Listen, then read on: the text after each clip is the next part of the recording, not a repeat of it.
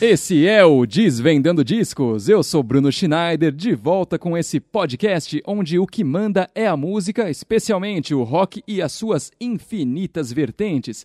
Por isso mesmo que o episódio de hoje é sobre a banda Pretenders. Então vamos aí.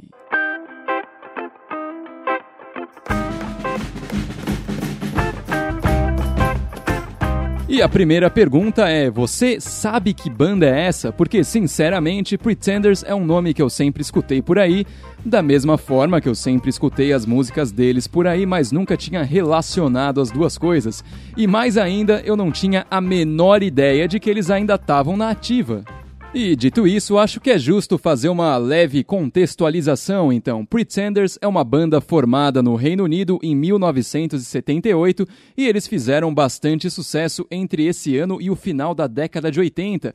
Eles têm aquele som meio punk, new wave, acho que se fosse fazer a média aritmética da sonoridade das músicas da banda, daria um punk bem light e eles de fato tiveram sucessos estrondosos que ultrapassaram as barreiras federais, né? Por exemplo, Back on the Chain Gang, Don't Get Me Wrong e I'll Stand By You. Essa última que é uma meleira, sério, tá para nascer uma música mais melosa que essa. Acho que foi uma das grandes influências da cantora Robin Sparkles que estava lançando a sua carreira no Canadá nos anos 90. Então, quando eu vi aparecer no Spotify lançamentos recentes, Pretenders Hates for Sale, que é o nome do novo disco, eu fiquei muito feliz porque é da hora ver essas bandas das antigas continuando os trabalhos por nada além do amor pela música e pelo dinheiro.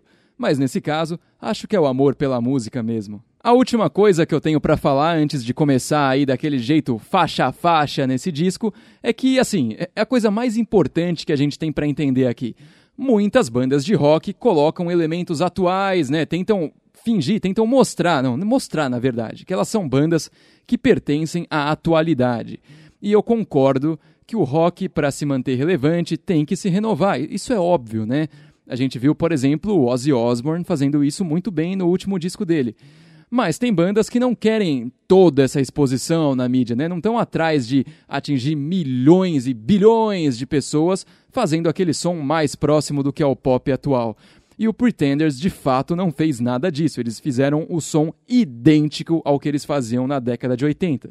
Ou seja, Pretenders, quesito inovação, nota 7,5. Olha, eu não entendo nada de carnaval, eu só sei que 7,5 é basicamente equivalente a um zero, né? Porque ninguém acho que nunca nem dá essa nota.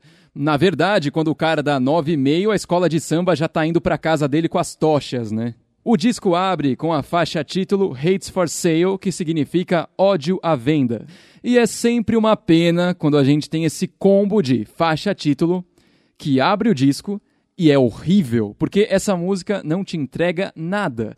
Ela começa em lugar nenhum e chega em lugar nenhum, e a letra é simplesmente decadente, né? Ela está falando sobre um homem que é arrogante, que não vai ser preso, nem vai ser enforcado, infelizmente, e que ele ganhou o que ganhou, não sabe se a gente não sabe se foi por herança ou se foi por sorte. Se eu tivesse que chutar pela letra, eu diria que ela está falando sobre quem? Sobre o Laranjinha, o homem cenoura, Donald Trump, presidente dos Estados Unidos da América, mais uma vez, é o alvo aí das músicas que eu tô trazendo nesse podcast. Não é de propósito isso, hein? Eu só tô cobrindo os lançamentos mundiais do rock. Mas é o seguinte, a letra é tão tosca não importa se você está do lado do Trump ou não, eu acho que você não vai gostar disso. Sabe aquele meme que é uma menina chorando e apontando o dedo para um gato e discutindo com o gato? A letra dessa música é isso aí. Próxima. Por sorte, as coisas já melhoram bastante logo na segunda faixa, The Bus, que tem uma introdução bem caprichada. Os instrumentos estão soando muito bem nesse som, em especial, você já sabe, a guitarra, como sempre. É, é o que eu mais comento, né?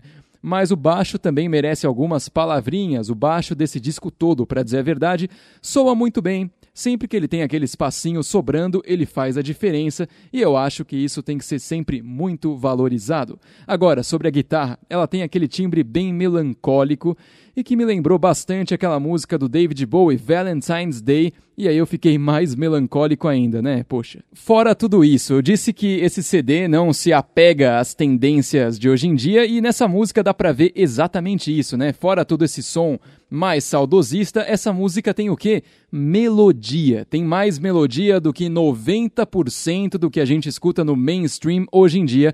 E eu não sei você, mas eu sou fã de uma boa melodia. E eu já comentei, já devo ter comentado isso aqui antes, eu não sei, que é uma tendência mundial de fato, as músicas terem cada vez menos melodia. Pode ser só uma fase, eu espero que uma hora acabe, mas hoje em dia as coisas estão assim e é por isso que essa música é tão boa e tão fora da caixinha mainstream. Na sequência, a gente tem a faixa Lightning Man, que é outra onde os instrumentais fizeram toda a diferença. Para dizer a verdade, é, essa música me lembra muito várias faixas do disco Sandinista, lançamento do The Clash de 1980, que deve ter influenciado bastante o Pretenders, né? Afinal de contas, eles estavam começando a carreira naquela época. E é uma das músicas mais contagiantes aqui. Acho que é difícil você não mexer a cabeça escutando. E ela tem um refrão muito legal, por mais que eu não posso deixar de dizer que a melodia seja bem manjada, né? Eu tenho certeza que você, assim como eu, já ouviu isso milhares de vezes. E olha só, eu falei que aquela música mais antiga deles era melosa, a faixa You Can't Hurt a Fool não fica nem um pouco para trás, viu? Parece que você tá passando gorgonzola no rosto. E, e, mas isso não é uma coisa ruim. Essa música é muito bacana por causa disso. Ela é totalmente fora de época, assim como a música The Buzz que eu já comentei tem melodia pra caramba e ainda por cima, nesse caso, a gente tem uma excelente performance da vocalista Chrissy Hines. Acho que foi uma das melhores que ela já deu na discografia do Pretenders. Infelizmente, eu não posso terminar o comentário dessas faixas numa nota alta, né? Eu vou ter que falar sobre as músicas que aparecem mais pro final do disco e tem duas ali que, rapaz, parece que nem tentaram. Tem uma que chama Junkie Walk, que quando começa a música, até existe uma certa esperança, porque ela lembra bastante as coisas do Jack White, né? Seja o trabalho dele no Raccoon Tours ou no White Stripes, ou a carreira solo, tanto faz. Então você tem uma leve esperança de que vem alguma coisa bacana, mas logo você percebe que era só o disfarce de alguma música que sobrou do disco Free do Iggy Pop, que a gente sabe muito bem que ganhou o prêmio Framboesa aqui no Desvendando Discos. E para fechar esse negócio todo, a faixa Crying in Public. Tá bom, olha, o instrumental aqui de novo é bem legal. Tem um piano bem simples que acompanha a música, entra um violino aqui e ali, que ficou muito interessante, eu devo dizer. Mas o nome da música é Crying in Public, né? Que significa chorando em público. E o hook dessa música, se é que dá pra chamar de hook, é chorando em público, chorando em público. Isso não, isso não soa bem em português, né? Uma tradução direta é difícil soar bem, mas nem em inglês isso soa bem. Quem vai cantar junto com isso? Por que que tinha que terminar o CD desse jeito? Beleza, vamos nos recompor aqui, né? O que eu achei desse disco no final das contas? Ele tem mais pontos altos do que pontos baixos, como eu já falei, tem melodias muito boas e elas vão além dessas que eu citei. Eu fiz um breve resumo, mas elas estão espalhadas por aí. Você encontra vários fragmentos melódicos interessantes para lá e para cá. E é uma banda que não se vendeu, e eu não tô dizendo que toda banda que renova seu som e tenta fazer uma música mais 2020, né, se vendeu necessariamente. O Pretenders continuou fiel ao som que eles sempre fizeram, corre o risco de soar exatamente igual ao que eles sempre fizeram, mas de qualquer forma é uma decisão que tem que ser, é, tem que ser respeitada. E eu acho que valeu a pena para esse CD. Talvez se tivessem ido na outra direção, poderia ter sido um desastre. Infelizmente, a gente tem uma música ou outra que parece que a banda não estava muito afim de fazer, especialmente a faixa título, né, que devia receber uma importância maior.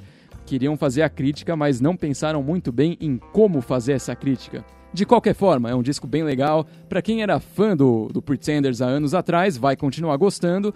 E quem não, nunca ouviu falar e quiser dar uma chance para uma banda aí que tem um som bem tradicional, também vale a pena. E esse foi mais um Desvendando Discos, uma produção do Música Boa Brasil. Você pode seguir o MBB no Instagram, arroba Brasil Música Boa. Pode me seguir no Instagram também, arroba BrunoSchneider04 ou no Twitter, arroba BSchneider04. Claro, siga o Desvendando Discos no Spotify, fique atento aos novos episódios e falou!